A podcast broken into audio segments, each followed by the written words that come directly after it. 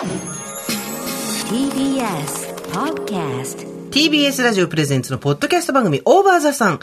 パーソナリティのすいません、一周お休みしました、ジェーンスでございます。すいません。一周ご無沙汰しております。堀井美香です。いや、夕方5時からね、毎週必ず放送してたのに、はい先週私はコロナ、はい新型コロナウイルスに罹患いたしまして、えええーお休み1週間いただいて、はいで、ラジオの方でもね、言ったんだけど、ええすいませんって謝んないでください。みんながね、かかる、これから、可能性がある病気だし、病気じゃないにしろ何にしろ休んだ時にすいませんをやめましょうって私もずっと言ってたんですよ。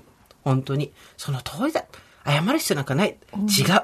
当事者だからね、謝らせて。ごめんとりあえず言わせてもらっていいってそう。本当ごめん。マジごめん。ごめんごめんごめん。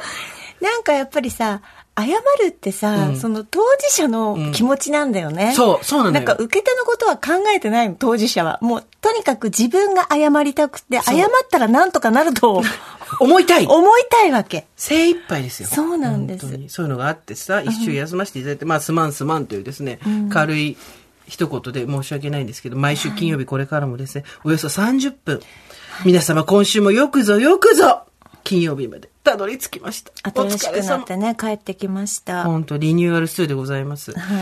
私はですね、はいフェアリーだったんです。つまり妖精だったんですね。ええこれがね、もうびっくりするぐらい自分でも、なんて言うんですかね、手際が良すぎて、はい可愛げがない。友達から、可愛げだけが陰性だねって言われて、本当だねって言ったんですけど、え熱をさ、測るっていうことは、まあまあ、普通の人より多いじゃん、チャンス。私たちこういう仕事してると。だけど、まあ自分がなるとは思っちゃいないけど、いつなってもおかしくないとも思ってるぐらいだったじゃん、ええコロナなんて。ええで、周りに何人かいたしさ、はいで、話も聞いてたから、まあそういうもんなんだろうと思って聞いてたんだけど、大体みんなやっぱ喉が痛くなるとか、味覚がわからなくなるとか、結構とにかく風邪じゃないよ、きついよって言われて、分かった分かった、なんて言ってて。で、まあでもちょいちょい準備してたりとか、まあ水はあるなとかさ、ちょっと食べ物はあるなとかさ。あと、なんだ、まあ家の中で過ごせるって突然なるわけじゃん。突然のロック、一人ロックダウンみたいなもんじゃん、あれ。だまあ気をつけなきゃなと思って。あとその、抗体検査のキットも持ってたから、厚生労働省がちゃんと OK してるやつね。まあでも、なんとなく頭の中に流れは入ってたから、発熱外来相談センターみたいなのがあるわけ。発熱相談センターみたいな。ネットでググって、コロナ発熱相談電話とかやったらすぐ出てくるから。都内だとね。で、電話して、こうこうこうなんですけど、で、抗原検査でこうです。って言ったら、まあ PCR で。なんか区によってまた違ってさ、あ、もうそれだったらみなし陽性ですって言われた人もいるし、別の区だと。私が仕事場の区は、あ、だったら病院行って PCR ちゃんと陽性か検査してきてくださいって言われて、で、な、こことこことここありますみたいでさ、3つぐらいしか教えてくれないの。で、でじゃあ家のそばも教えてもらえますかって、いや、ちょっと3つだけって決まってるんで、みたいな。向こうは向こうでほら、こういう時のための借り出されてる人たちだからさ。はいはいはい、ルールに従そうってね。そうそうそう、やってるわけじゃない？わかりました、だけど私も仕事場のそばで、ここが重要なんですよ。どこが、かかりつけ医でなくても、発熱していても、PCR 検査をやってくれると、これ3つ条件があるわけ。うんうん。これを探しとかなきゃいけないわけ。私見てたのよ、たまたま。それもネットで、発熱外来検索とか入れると、地図が出てくるやつあるわけよ。東京都かな？それは。で、見て、あ、こことここなんだって分かってたから、で、向こうが言ってきたのもその辺で、電話でね、担当の人が。で、あ、でもウェブでしか予約できないんですけどって言われたけど、まあ電話で予約できるのも知ってたから前に見てたから。で、4時半に熱測って、7度2分。で、そこから抗原検査して、電話して、こうこうこうなんですけどって言ったら、あ、5時半が最終の受付なんですけどって言って、その時5時11分。うん。行けますって言って、なぜなら元気だから、7度2分しかなくて、あと何の症状もないから。ほいで、うわーって言って、バババーって検査して、15分で結果出るわけ。待っててくださいって言われて。でさ、なんかもっとさ、宇宙服みたい。デルタの時になった友達がいて、その時はもう本当にみんな、そうだね宇宙服みたいな人が出てきて、完全防備でね大変だったね。看護師さんは普通の格好。はいで、まあもちろんはいマスクはしてるし、予防はしてるけど、で、別室通されて、で、別室でパッパッパってやって、ああ、陽性ですねって言われて、採用ですか採用ですかっつってで、こっから、携帯電話登録してください。登録したらショートメッセージが行きますとか、電話かかってきます。で、病院から毎日電話します、10日間。で、今日が発症日だから、あの、陽性って分かったから、明日が1日目って数えて10日間で、私土曜日いっぱいまで。で、え、日曜日になったら普通に出ていいんですかって言って、そう普通にもう外出てもらって大丈夫ですって言って、わかりました。つって、家にずっといて、まあ別に特に困ることもなく、で、あの友達がなんかご飯持ってきてくれてるさっきの小倉さんがなんか食べ物持ってきてくれたりとかもあったんだけど、でも基本的にはもうネットスーパーと、家にあるものと、ウーバー、ウーバーイーツと、で、もう全然、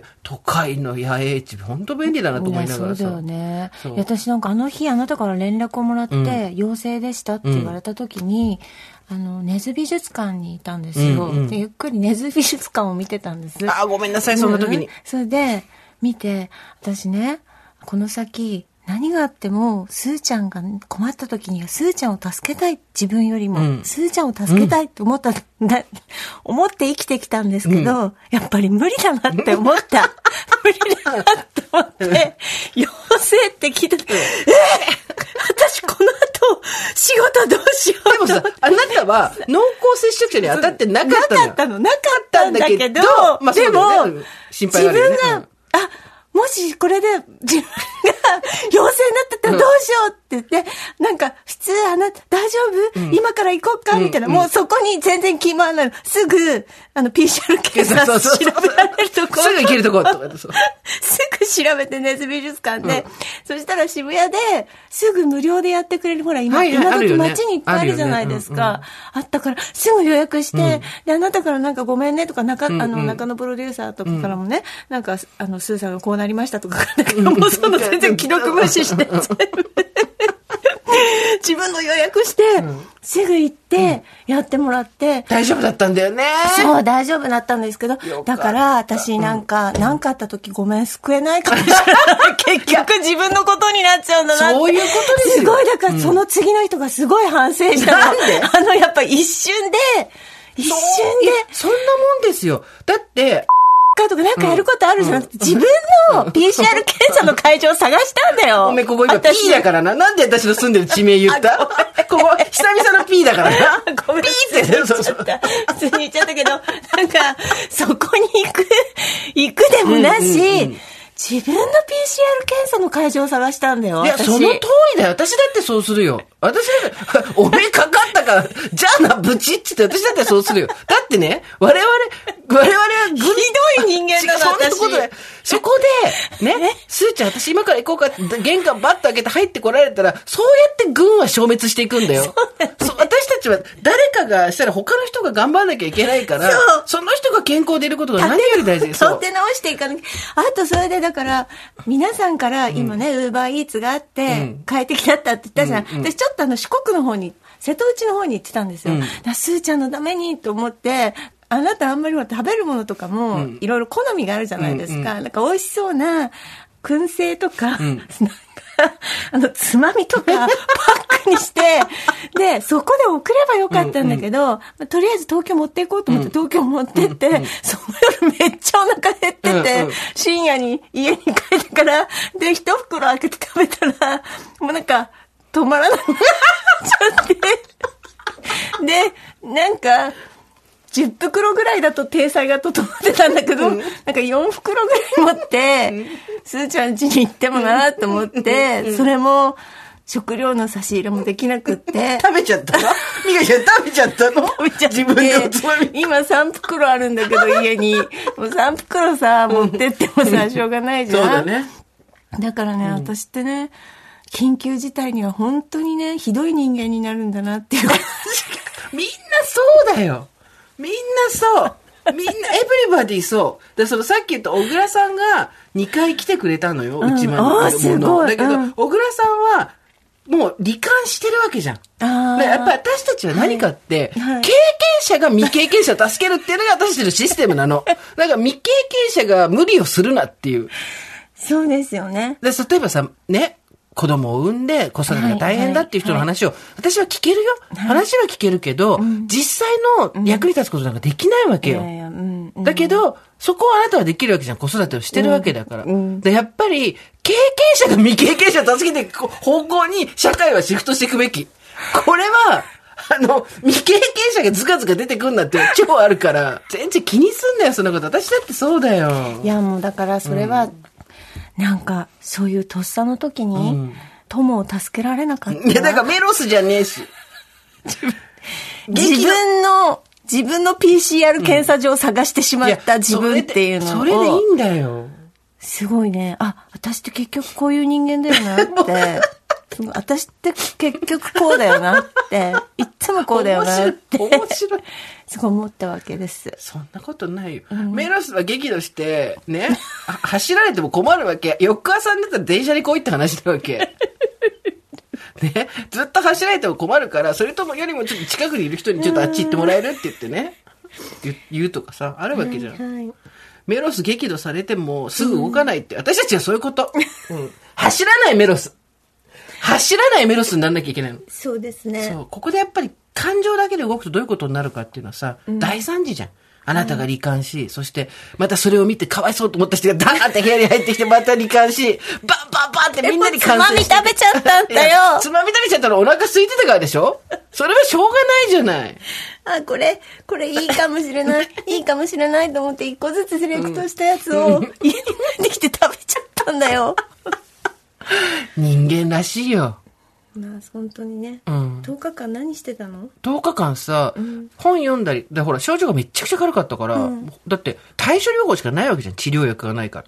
だから、医者から出された薬が葛根糖だったわけ。葛根糖私、肩こりで飲んでますけど、みたいな。で、葛根糖とカロナール、熱下げるやつ。でも、解熱剤も2回ぐらいしか飲まなかったし、葛根糖もなんか、とりあえず、あの、趣味の葛根糖みたいな感じでしか飲まなかったし、ただ仕事は原稿はあったから、結構重い原稿があったり、それ書いたりとかして、で、あとは、なんか映画見たりとか本読んだりとかするかなと思ったら、意外とせず、ずーっと寝てた。あ、そう。もう、なんか、コロナの症状は何ですかって言ったら、眠みって言うけど、それはみんなに違うって言われて。それはあんたが単に眠かっただけ、疲れよてただけ。かったねそ。の前にほら仕事がちょっと立て込んでたじゃん。おいでさ、終わってさ、日曜日に外出て、まあ初めて外出て、お買い物行ったりとか、あの、スーパーとかね。で、なんとかかんとかってして、月曜からさ、いきなりギアがさ、もう、P だったのがさ、私たちのギアといえば P だったのがさ、ギュギュギュはいーン !5 ぐらいまで入って、はい5っていうのがあるか知らないけど、はいもうギュギュギュギュンって入ってさ。いきなりフルスロットルで、はい。で、まあ今日を迎えてるわけですけど、ええただ、すごいことに気づいちゃった私、その、精神と時の部屋に入ってたじゃないですか、ずっと。はいはいい自宅という名の精神と時の部屋に。はいで、入って、いろいろ考えてたわけ。うん具にもつかないことを考えて。で、その時に、来たね。ジーザスが来た、私のところに。ふわっ誰かに幸せにして欲しかったら、その人の幸せを心から願うしかないんですっていうね、声が聞こえたの。それ私のことじゃない？つまみ持ってってないもん。幸せにしてないでしょ？違うんです。私は幸せなの。なぜなら、ミカちゃんの幸せを心から願ってるから、ミカちゃんのお腹が空かなかった、ミカちゃんが陽性じゃなかった、陰性だったって、この二つで、私は幸せなの。私が幸せになりたかったら、あなたはつまみを持ってきてくれなかったとか、あなたは私の心配をせず PCR 検査をしな、自分だけしに行ったとかっていう。重ねって言われるとすごい。っていうことじゃなくて、ね？っていう話じゃなくて、はい。あなたの幸せを真剣に心から祈れば、ん。私はそれであなたに幸せにしてもらえるのよ。うーん、うん。で、っていうのが突然パーってきて、ん。これも親子もそうだし、学校の先生とかもそうだし、兄弟も友達も、全部言え別に恋人とか配偶者だけじゃなくて、でも大体さ、付き合いって何年かすると、あの人は私にあれをしてくれないとか、くれないくれないで何々になってくるじゃないですか。恋愛なんか特にそうじゃないですか。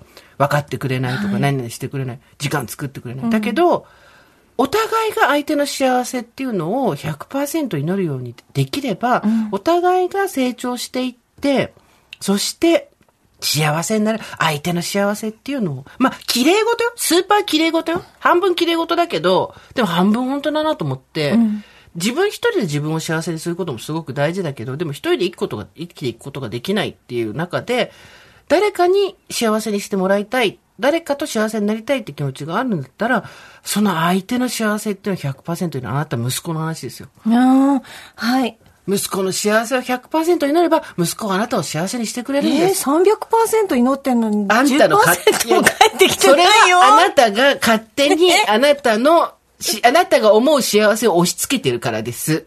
彼が今幸せならそれでいいって思えば、すごく幸せなのに、そこは押し付けてるからです。そうですね。で、だから逆相手が幸せ、相手が幸せであるようにって祈ったらいいんですね。相手の本意、自分本位じゃなくて相手思い、相手本位の幸せっていうのを祈ればいいんですよ。そして必然的に口出す回数も減るだろうしさ。うんうんで、逆に、こっからがピカピカピカーンってまだなって。ということは、つまり私は、私のことを真剣に幸せになってほしいと思ってる人のことしか幸せにできないんだなと思ったわけ。はい。はい。逆も真理なわけじゃん。はいだから、私と一緒にいて不幸せみたいな顔してる人のこと気にしなくていいやと思って。ああ、そうですね。で、これで、なんか思ったんだけど、例えばさ、兄弟仲悪いとか、親と仲悪いっていうか、まあ親が、あんまこの言葉使いたくないけど、まあ俗に言う毒親みたいなことで、あなたのおかげで私は幸せになれないとか、あなたがどうのっていう、そのチクチクチクチク、あと学校の先生でさ、お前はこうだからなんとかみたいな。っていわゆる、あなたのせいで私は幸せになれないみたいなサインを出してくれる人っていっぱいいるわけじゃん。上司にしろ、友達にしろ、何にしろ。もう全然関係ないと思って。パシャーンくす鎖が切れる音がしたわけ。でも、やっぱり、相手に幸せに欲しかったら、して欲しかったら、こっち都合ではない幸せを真剣に願うしかないのであれば、相手が不幸せであることは、こっち都合の幸せっていうのを向こうが考えてないんだよ。うん。だからそんな人のことは忘れちゃっていいんだよと思って、うんうん。10日間コロナでこもった甲斐があったと思ってさ。いやーそれねなんか、今全部喋っちゃったけど、全部コラムを書いた。あの、7度2分で熱でコラムに書いて、まあ、もっと、あの、オーバーサイドよりもっと後だけど、一応副読本としてね、サブテキストとして出る出ますけど。あの、あなたから LINE が来た時、はい。私の幸せを真剣に願ってくれている人のことしか私は幸せにできない。うん。幸せにできるかどうかって能力じゃなくて、相手が自分の幸せを心から祈っているか望んでいるかどうかにかかっている。幸せにしてほしかったら相手の幸せを真剣に願うしかないとも言える。ね。ちょうどこの私の幸せを真剣に願ってくれている人のことしか私は幸せにできないっていうこの22時53分につまみを食べてたんですよ。だから私は、あ、私、私、すーちゃんのこと全然幸せにしてないって思いながら、違うよ。違うよ。罪の意識に苛まれながらこの文章を読んでました。違うよ。その読解じゃなくて、私はミカちゃんのことを心から幸せになってほしいと願っているから、はいええ私のために買ってきたつまみを食べちゃっても、あなたのお腹がそれで膨れるなら私は幸せなんですよ。今納得しましたそう。はいちょっと誤読してたんですよ。誤読してたんです。でもこれに気がついて、もう、これだけで値千金だなと思ったわけ。なんか本当やっぱ、な今まで付き合ってきた人とかさ、親とかもそうだけどさ、何々してくれないくれないくれないばっかりだったなと思ってさ。で、でも逆に考えると、今、つがいになってるさ、人たちっていうのは、奇跡だよね。だってお互いがそう思ってる可能性があるわけじゃん。お互いがお互いに幸せになってくれたらいいな、あの人の幸せを心から祈ろうと思ってる二人が同じ場所にいるなんてもう、うん。ミラクル。そうですね。ミラクルですよ、本当に。やっぱり、年取ってくるとこういうことに考えるようになるよねっていううさ、ん。だんだんやっぱりね、ん前も言ったけど、お寺の前に書いてある一言みたいな。そうですね。私は正しい、その一歩目が間違ってるみたいなことに、を自分で編み出すよなってくる。あの、お寺の前、標識ジェネレーターみたいになってくるん。でもすごいと思わない？私これは、自分でびっくりした。うん。でもだから10年前とか20年前のあなただったらその考えには至らないですよね。絶対無理人の幸せを、みたいなね。私が幸せだなって思うときに、誰かが何かをしてくれた時じゃなくて、私が幸せを心から祈ってる人が幸せな時の方が絶対幸せなのよ。自分自身が誰かに何かしてもらった時より。人ってそうじゃん。自分のことより相手の人のことの方がすごい喜べたりするじゃん。だから、多分その辺がこう、キュキュキュキュッと来て、こう、神がバーンって私にね、お告げをくれた。掲示してあの3日も4日も風呂入んないで、もう、パン1、パン1に T シャツ、ノーブラで、頭とかもう結んだゴムのまま3日も4日もいるから、もう本当いろんなこう、なんていうの、タングルがいっぱいできちゃって、いろいろ抜けては、なんか新しいものが入ってきたんですね。多分ね、ありがたいよ、本当に。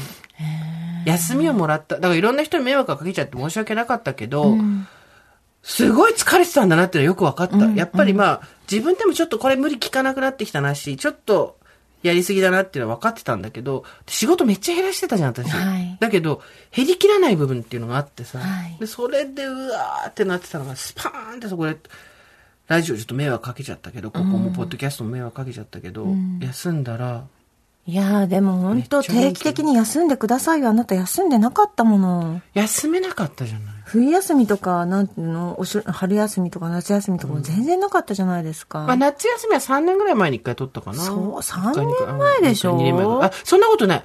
そんなことない。1週間ぐらい休んでたんだけど、せ前回も取ってんの、去年も。だけど、その1週間で何してたって。お仕事してるでしょ？そう、そう。本作ってたんですそうですよね ダメだったそうそうで今回は原稿はあったけど、まあ、普段に比べたらやっぱり全然、うんなんも、でさ、前から私はそれよく言ってんだけど、休む時にいきなり充電ってできないのよ。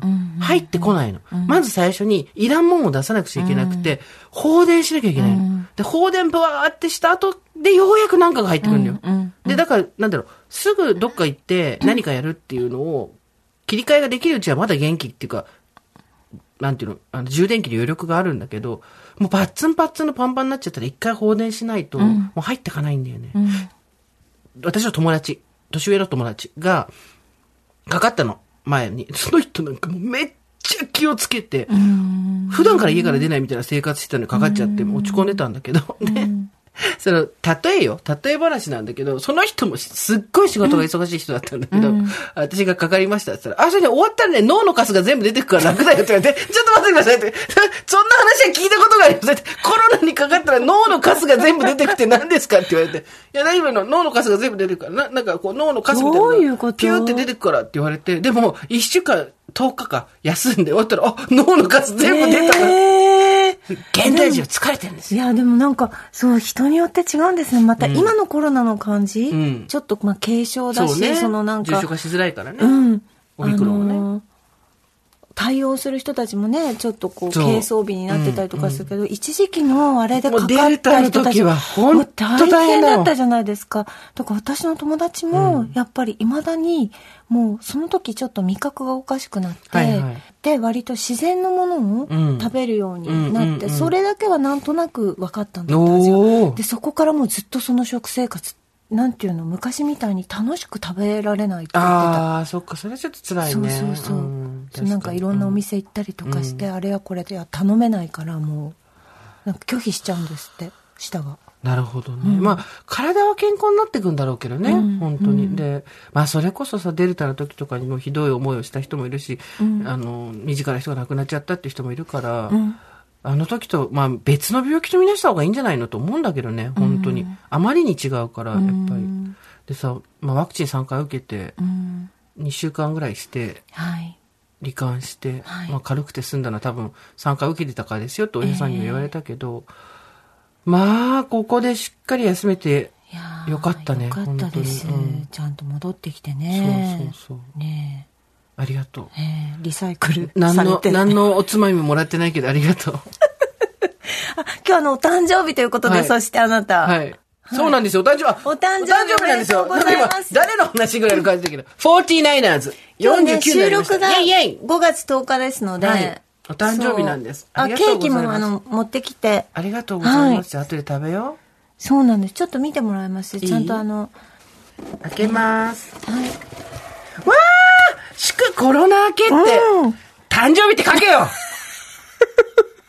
誕生日おめでとうって書けよ祝コロナ明け祝コロナだったんだけど。ダメだろそれお店の人が、おかしいですよねって言ってて。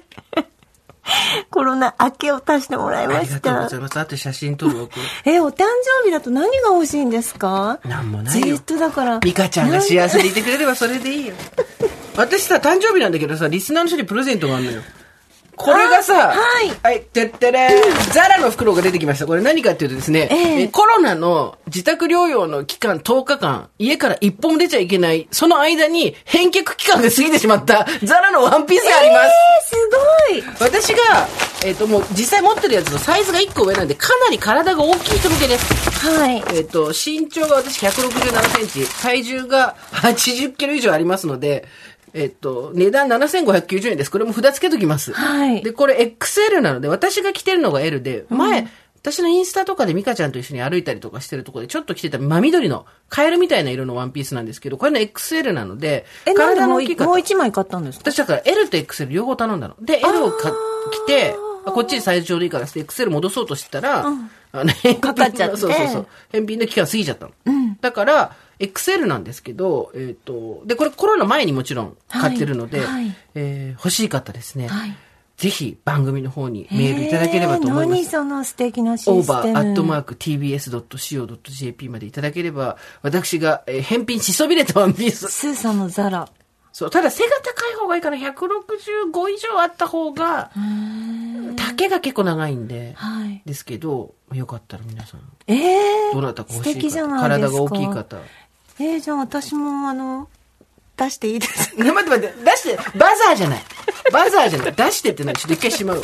バザーじゃない。何出して？って。お受験スーツとかまだ余ってんですけど、ね、出しちゃダメですか？お受験ワンピースは、多分リスナーの人めっちゃ喜ぶと思いますよ。結構いいとこのやつですよ。だって出していいですか？いや、別にいいですよ、いいですよ。いいですか？そんなシステムあるんですかねサイズ感、サイズ感。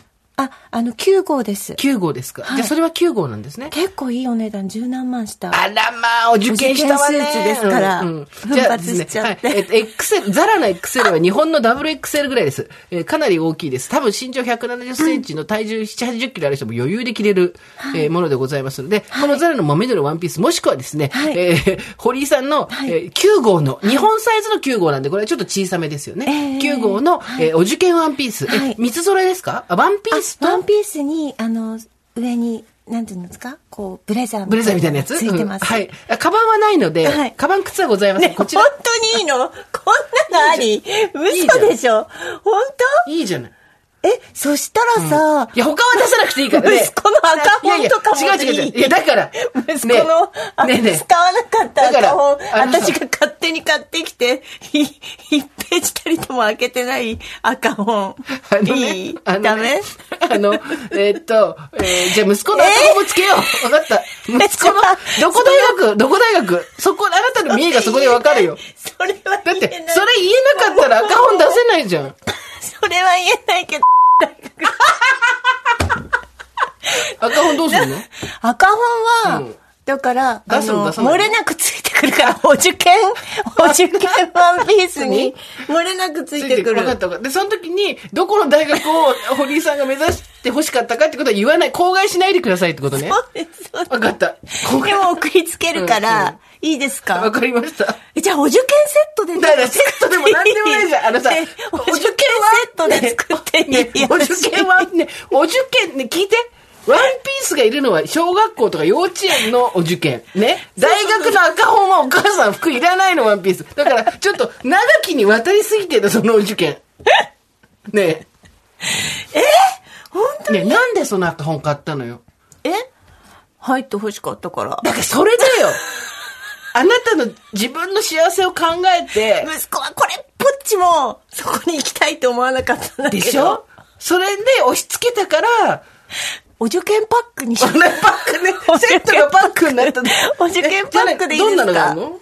え、小学受験の時の、いろんなまだ残ってるんですよ。その手をつけてない問題集みたいなのが。それ、でもさ、それ20年ぐらい前のだよ。全く役に立てないと思うよ、今の時代に。もらった方も困ると思うよ。そっかそうだ。よ。じゃあ、え人の役に立つもんですよ。じゃあお受験のその、本当にいいのかな？本当に大丈夫ですか？お受験ワンピース。うんワンピースは出そうよ、じゃあ。20年、あ、20年も経ってないけど、まあ10十何年うん12、3年前のやつだけど大丈夫？からね。全然はい大丈夫よ。いいですか？9号の。ちょっと小さめですよ、皆さん。ドメスティックブランドですから。そうです、そうです。ね国内のものですからそうです。ね。ちょっと7号から9号の間ぐらいの感じですね。はいはいそれで、お受験されたい方。限定ですよ。これからお受験を控えているあなた。ねそれもらって、またメルカリとかに出したら嫌ですからね。それやめてくださいよ。私たち見張ってますからよ。ヤフオクとメルカリめっちゃ見張ってますから。あんたのも、出されたら嫌でしょ？嫌ですよあなたのも。そうですね。ジェーンスー、返品し損ねたワンピース。値段下がっちゃうよジェーン。スー様ご提供みたいな。違うよ。提供してないし。で、それでお受験成功したんですか？あ、あの、成功しました。じゃあ縁起がいいじゃないですか。ああ、そういうのありますよね。そこですよ。でも縁起の悪い赤本がつくんいや、ですよ。だからね、だから、そこ相殺しないで、ね、ね、1ページも開いてもらえなかった赤本のことは忘れよう、ミカちゃん。ミカちゃん、落ち着いて。あの、その、お受験スーツの時には成功したの。え？お受験スーツの時には成功したの。その後ずっとあなたが、あなたの幸せを押し付けたから赤本が1ページも開かれなかったの。てか、私すごい思うんだけどさ、はいお嬢さんもね、ええお嬢さんをお会いしたことあって、息子さんをお会いしたことないけど、まあ話聞く限りさ、ええ二人ともこのままでよくくれなかったよね。とってもいい子。ね。とってもいい子だよね。なんかさ、あの、いい意味で相手にしてないんだよね、母親のことね。とってもいい子です。全然お母さんのこと相手にしてないもんね。はい。はい、はい、みたいな感じじゃん。昨日もあの息子がたまたま家にいたんで、あのニトリのホットプレートって A4 サイズぐらいのあ、ちっちゃいやつね。ちっちゃいうん。ホットプレートがあるんですけど、あれで、えー今日どうする？ご飯さなんかえこれでよくない？っつって、そこにご飯ぶち込んで、チャーハンみたいにして二人でこう、あの 横から食べて。はい、うん。二人で食べてあの盛り上がりました。あ、よかった。はい。だからあの本当に赤本時代もありましたけれども、ね。あのはい。いいやつに育ってますよ。なんかさ、夫もそうだし、ええ娘さんもそうだし、息子さんもそうだし、はいみんなこう、さ、生温かくちょっと見守ってくれるっていうかさ、そうですねもっとガチ当たりしてもいいはずじゃん、本当は。はい。もうしょうがない。なんか、まあ、いつかやむだろうと思って、しょうがないなと思って あの、見てるんじゃないですかね。すごいいいお家だなと思うわけ、それ話聞くたびに。本当に本ね。当に。じゃあ、すーちゃんのザラと、私のお受験パック二つセットでございます。ですね。はい。本当にね、ね。うんやっぱり、幸せは、はい。相手のはい幸せですよ。うんうん。っていうことを祈る。私だからやっぱりね、スマップファンのことをいつも思うわけ。はい。大体スマップファンのことを考える。うんいろんなことがあった時、うんうんあの人たちほどね、素晴らしい。素晴らしい人たちはいないですよ。本当にね本当に、はいうん私だったら多分気が動転してね、自分がほら、誰かを応援するっていう行為を真剣にやる前までははいよく分かってなかったけど、はい今自分がそういうことをするようになって、はいその後から考えたら、あんなことがあったら、うん。もう内臓ひっくり返っちゃうと思うんだけど、うんそれでもみんなさ、まあもちろん離れた人もいるだろうけど、うんまだ応その援してる人のそう幸せを願って。そうなんですよ。ねそうなんです。おっしゃるそれ。ん推したちの幸せを考えて、推しが幸せならそれでいい。それで私も幸せっていう気持ちでうんやってるわけじゃん。やってくれないとか、ああしてくれないとかじゃなくてさ、すごいなぁと思うわけだよ。ん本当に。我々もそういう気持ちで、はい。お互いの幸せを、はいねだから君が君が自分の PCR をすぐしに行っても おつまみを全部食べても気にしないよ ねえねえなんで最近週末いろんなとこ行ってんの？え週末さこのあ、間そう、放浪してるんですよ、いろいろと。この間もまたさこの間も行きました。うんはい。いろんな地方に行って、行ってます。なんかインスタストーリーズにパッて上がると自然が上がってるけどこの前は尾道に行ってきました。おおどうだった？素敵でした。なんかね、いろんな地方に今行ってるんですけど、うんうんなんか尾道って昔学生時代に一回行ってあもう一回行きたいなと思って行って、学生時代行った時は割となんか寂れた印象だったんですよね、なんですけど今なんか尾道ってほらあの山の上にその別荘地があったりとか、うん。でその上からその千光寺っていうお寺があってそこまでこう急な坂を登っていくんですよ、うん。で急な坂の間にこう猫の小道とか言って猫がたくさんいたりとかそのおしゃれなカフェとかギャラリーが、うん。その山の崖に立ってる昔からの古民家みたいなところをうん。全部今リフォームして、うん。おしゃれなカフェにしてて、えー。もうなんか本当台湾の9分みたいな感じなの雰囲気的に「千と千尋」みたいな感じになってて、で千光寺の上から街並み見下ろすと海？海と、うん。あと尾道三山とがなんかバーって見れて景色もすごいんだけど商店街があって多分あれなんか NPO とかちゃんとしっかりどっかが入ってやってると思うんですけどいろんなこうお店お店がん。全部工夫してて、なんか外から来た人たちなのかな、なんかちゃんとしたなんかギャラリーとか作品なんていうの？お店になってて、で日曜日なんですけどお休みの日だったんだけど至る所で歌歌ってる人とかギター弾いてる人とかが、へーその2300メートルの商店街でいるわけ、へえ、全然知らなかった。そういう風になってんだ、す今。っごいおしゃれで、感動しましたすごいね、地方創生。いや、もうなんか、かやってる地域ってやってるけど、まああんまりうまくいってないところもあるし、そう、残念なことにね、え、観光客はいっぱい来てるの？観光客もたくさん来てた。そうなんだ。若い子たちたくさん来てて、いや、いいなと思った。で、なんかさ、人って多分こう、住むところによって、こう、人の性格も違ってくるとかねね。ね。よく言うじゃないですか。でも、全部の場所がそうではなかったりするでしょ、東京だってさ、いろいろ変わってみても、そんなに自分自身は変わんなかったりするじゃない、ね。うん。で日本各地もさいろいろ行ってもさまあ別にここにいてもそんなに自分の生活とか自分の気持ちとかって変わらないんだろうなっていうところも多いけど尾道は確実に自分の性格とか気持ちが変わるなと思った。あ、本当、うんちょっとじゃあ、住むっていうことも、そう、ここで暮らすってことは、絶対自分の今までじゃない自分の気持ちでいられるなっていうのが、なんか一日二日いただけですごい分かって。ほら、ここではないどこかへみたいな話もしたことあったじゃん。ああ、そうですね、そうですね。で、その候補の一つに入るぐらいだ。そうですね。だからまあこういう仕事してるのでもちろん住んだりとか難しいんだけど、まあまあでも何日かいいてとか、まあその、そこに住んでる人たちの様子とかも見てると、本当にね、まあ穏やかですし、いや、多分私ここにいたらね、優しい人間になるなと思って。ミカちゃんは優しいよ。だから、優しいよきっと PCR まなんかだもうすごいよ、あんたその話。どんだけすんだよ。PCR なんかせずにな、んか、しろよ。むしろしてくれ。す ーちゃんとこに、炊いたおかゆを持っていく人間になってるはずなんだよ、尾道に住んでたら。だから東京がいけないんだよ、私。ね、どんだけ東京がいけない。待って、それ東京生まれ東京育ちとしてはもう許せないぞ、それは。東京のせいにすんなよ。東京にいるからやっぱり、東京を作ってんのは東京の人間じゃないからな。田舎に全部都合の悪いものを置いてきた人間が来てるんだぞ。田舎はいい。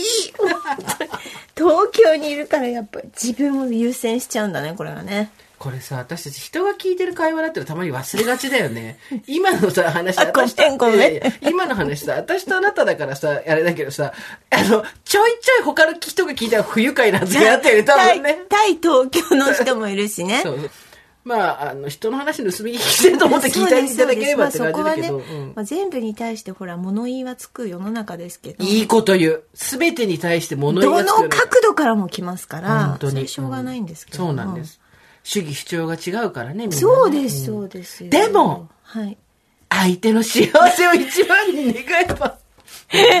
何？い大丈夫？心配なんだけど。や、私そう、もうその心理今夢中なの、自分で。ねえそんな 優しい人になって大丈夫ですか？大丈夫ですよ。てか優しい人になりたいよね、やっぱりね。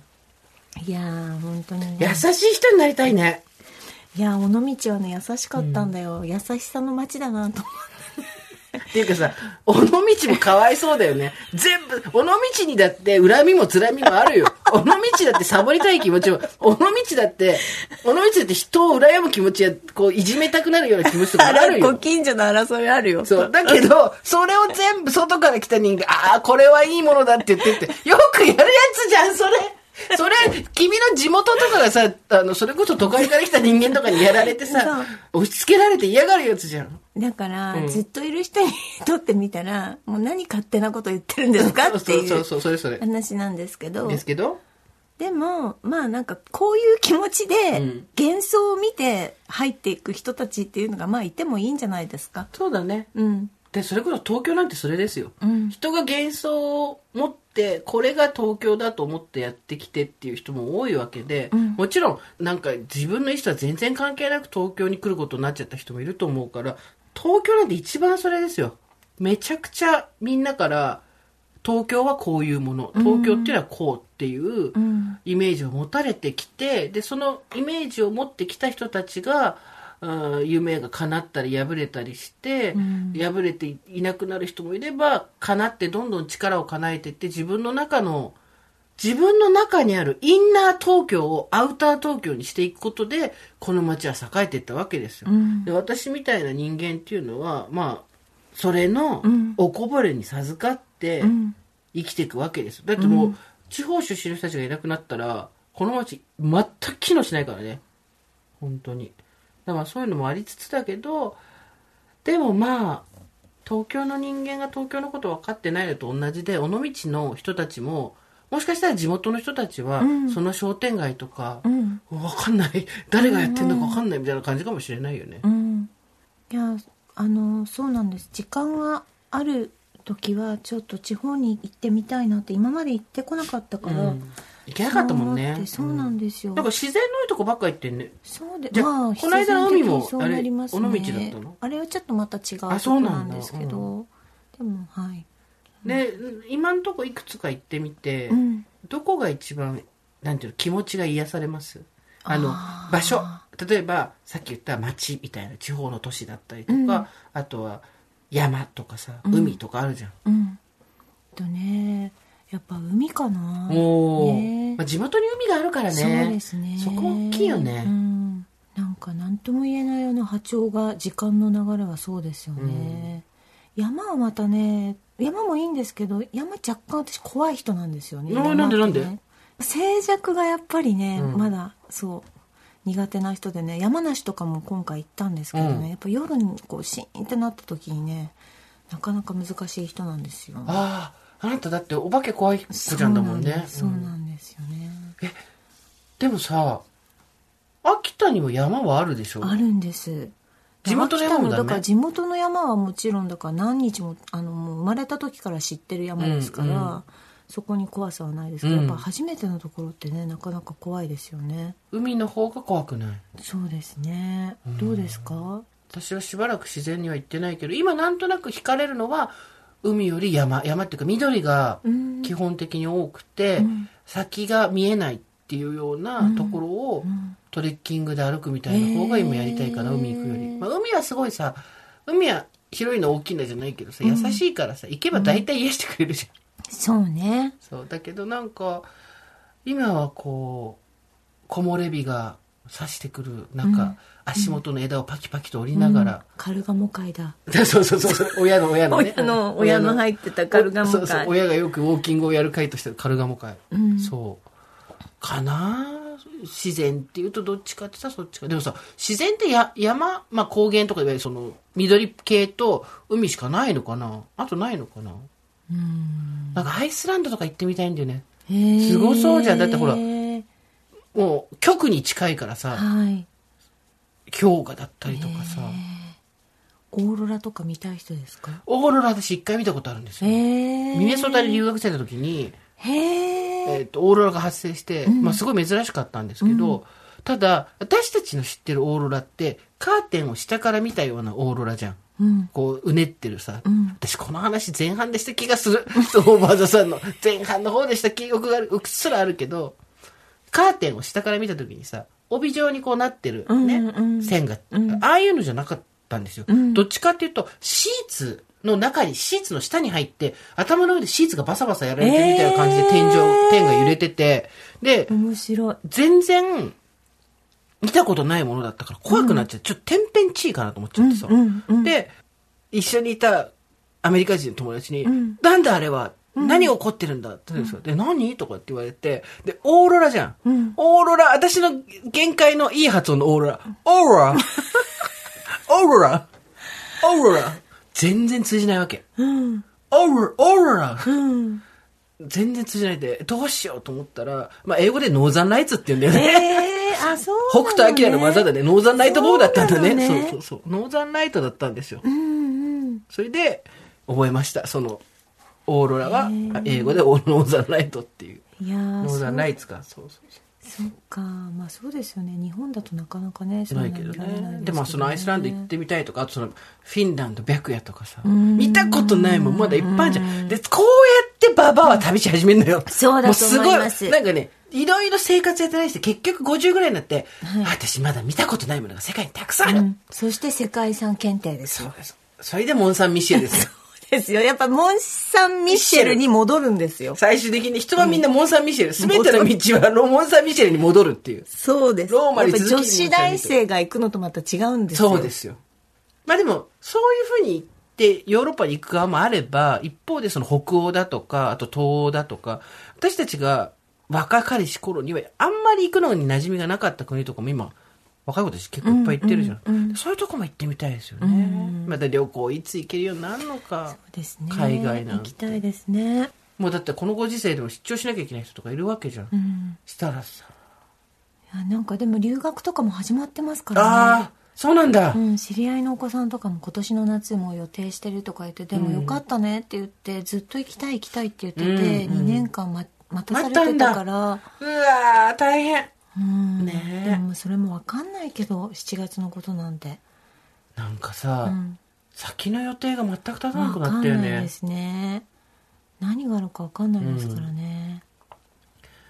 ないよな、まあ、本当にでもね、あの今ずっと見てますけど、あなたなんかすごい綺麗になりました。私10日間でさ、家にいたらさ、みんな出てきたら痩せた痩せたっていうわけ。でさ、スーさん痩せました痩せましたっていろんな人に言われてさ、で、なんか、いや、微体値体重変わってないわけよ。でそはいでもさ、またさ、今日もさ、痩せたから乗ってみろみたいなこと言ってさ、乗ったら全然変わってねえでやんの。みんな嘘つくんじゃねえよと思って。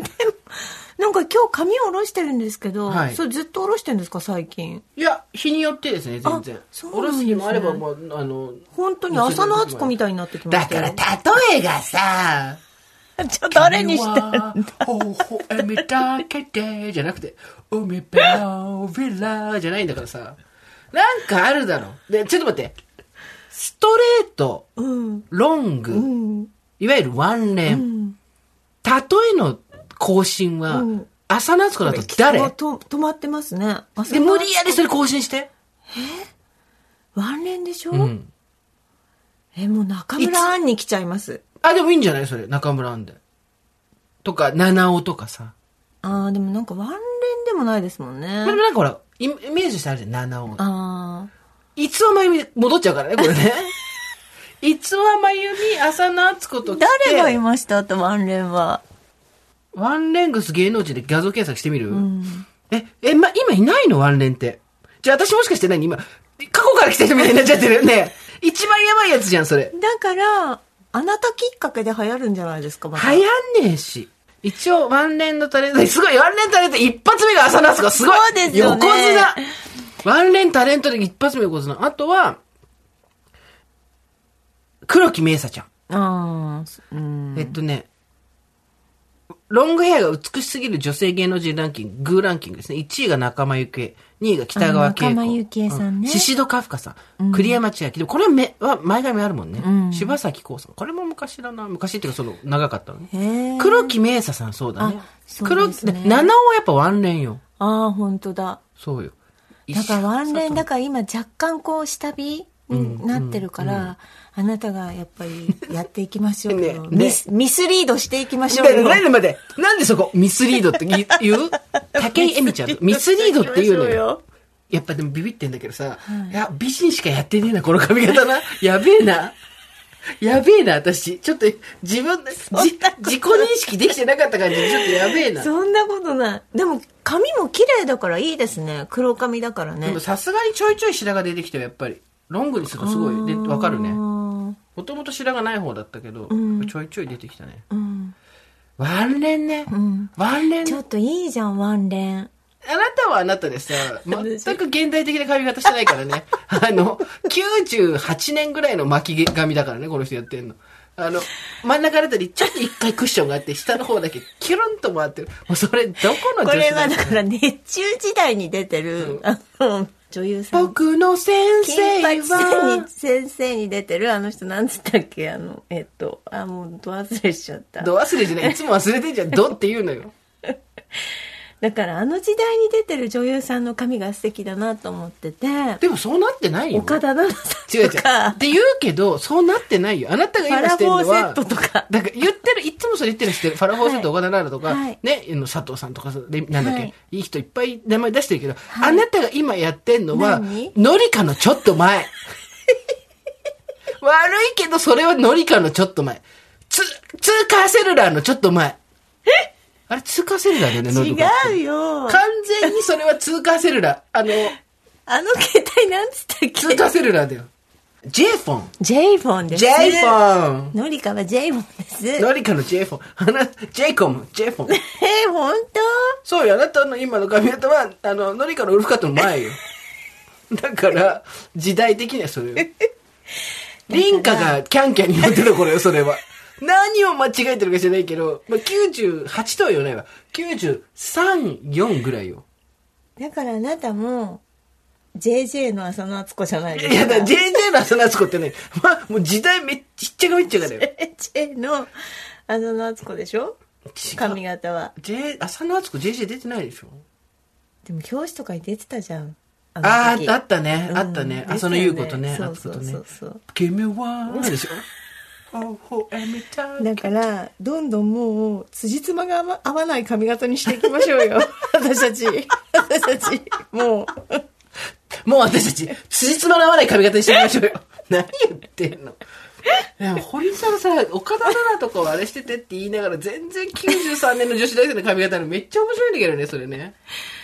いやー本当。そうですね、まあ我々もですね、いつもの通りこうやって、えー戻ってきて、えーまたグリのつかない話をするという大場さん。今回はプレゼントもあります。堀井さんの、えー、二十何年前に来た、えーお受験スーツ。ねちょっとみんな欲しいのかなお受験スーツ別に無理しなくていいですよ無理しなくていいですよ。うん。あとあの、お受験のある方にしてください。そうそうなんですよ、これからお受験があるっていう方にはいお届けしたい。はいこれはやっぱりね。そうですそうです、あの、お受験スーツフェチの男性とかでもちょっと今回ご遠慮いただきたいので。あとメルカリに出してとかはもう絶対ダメだからで私の方はですね、えっ、と、カエル色のワンピース。はいザラの XL です、ザラの XL ということをご留意いただければと思います。はいそうですね、はい。というわけで、あのね、今日のメッセージでも本当は人から聞いた話だったんですけど、ええびっくりするぐらいメール来てないらしくて。ええそうあの何通かはね、いただいてるんで、それ取ってあるんですけど、はい例えば人から聞いた話、こんなだよっていうのを一個だけ例を言います。えー、ラジオネームストレートネックさん、30歳女性。予定は一日一つまでを心がけてますって書いてます。いいですね、人から聞いた無責任な話ですが、アルコールは飲みまくって限界を経験すればその分強くなる。昔言われてたね、これね。ねないですよ、ないですよ。意識してない相手でもその人を好きだと言い聞かせ、常にその人のことを考えていると本当に好きになることができるらしい。これは本当にあると思います。ああそうですかはい。その話はじゃあ来週でも。はいということで皆さんこういうですね、人から聞いた無責任な話をですね、はいえー引き続き募集しておりますので、メールアドレス、over.tbs.co.jp、over.tbs.co.jp まで送ってください。そしてですね最後に、はい。そうだ、もう一個あるんだ。ちょっとなんでこんなオーバーブルマイな番組になってんのよ。ですよ最後にですね、プレゼントのお知らせがもう一つあります。はい。以前この番組の中でも話題に出ました、石垣島リゾートあなたが行ってよかったっていうところでしょ？最高でした。なんかあの、ね。プライベートで泊まったんですけど、ANA インターコンチネンタル石垣リゾート。ここがですね、なんと、宿泊券を提供してくれたんです。す。ごーい！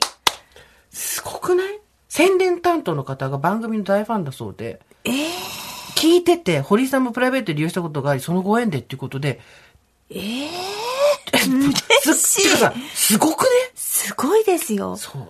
私が自費で行って、ん。あのリスナーさんがタダで行けるっていう番組ですから。そうですよ。そ うですよ。あの、お金もらうんじゃなくて、あげてるんですよ。堀井さんも、あの、言った、この、いやもう奮発して行ったんですよ、なんか記念日があって。そうね。うん。そうなんです。家族のちょっとした祝い事があって、じゃあ行こうっつって家族で行ったんですけどインターコンチネンタル石垣リゾート、なんと、今回は、ベイウィングの2泊3日、2泊3日。一泊しかないの。2泊3日？すごい。インターコンチネンタルに2泊できる。2泊3日？死ぬまでにできる人何人いる？ベイウィングいいいい場所ですよ ?2 泊3日朝食付きをペアで2組に。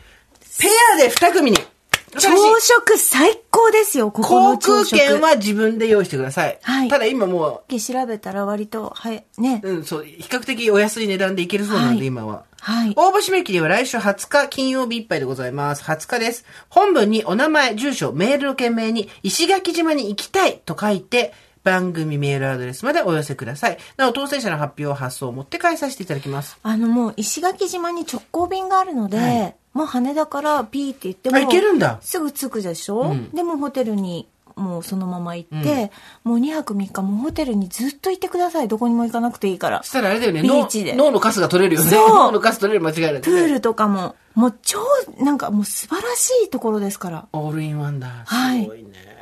一泊で帰ってきたけどゆっくりできましたもん。それが2泊3日でしょ？すごいね。すごいですよ。ANA インターコンチネンタル石垣リゾートさん。ありがとうございます。ありがとうございますそれではまた金曜日の夕方5時、大場田さんでお会いしましょう。ここまでのお相手は、堀井美香とジェイスーでした。オーバー TBS Podcast